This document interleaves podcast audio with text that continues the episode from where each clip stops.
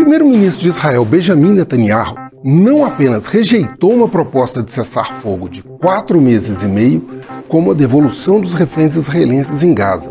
Ele classificou como delirante a proposta apresentada pelo Hamas e acelerou os planos de um ataque a Rafah, o último ponto de entrada de ajuda humanitária vinda do Egito.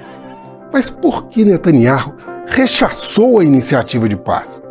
Este é o Vasto Mundo, podcast de relações internacionais do tempo, e juntos vamos saber mais sobre o que o fim da guerra pode custar para o primeiro-ministro de Israel.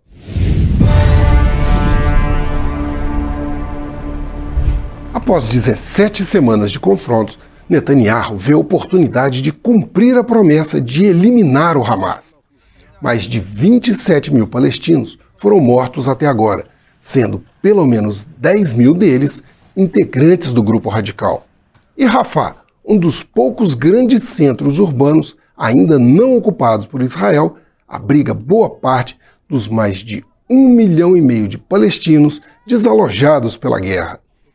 Mas há mais do que motivações militares na decisão de rejeitar o cessar-fogo.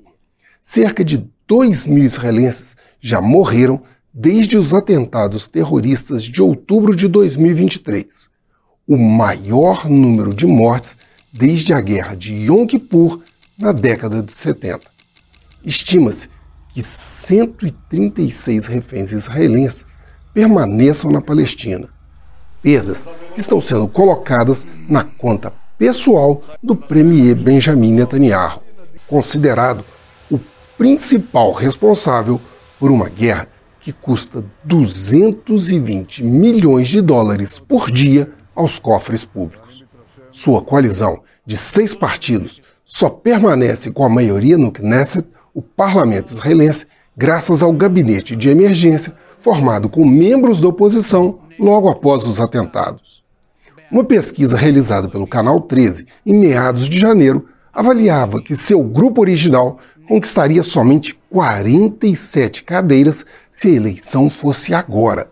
Além disso, Netanyahu tem o apoio de apenas 32% dos eleitores entrevistados, contra 48% de apoio a Benny Gantz, seu principal adversário e atual ministro da Defesa. Em janeiro, o premier sobreviveu a uma moção de censura apresentada pelos trabalhistas somente por causa da união nacional dos partidos enquanto durar a guerra.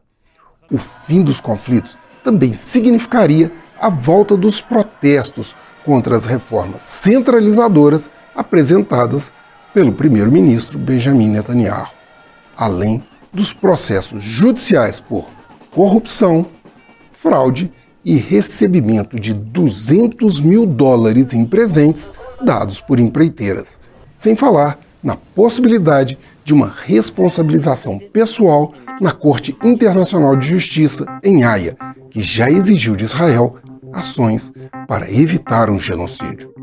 Eu sou Frederico Duboc e este foi Vasto Mundo. Acompanhe este e outros episódios no YouTube, nas plataformas de streaming e na programação da FM O Tempo.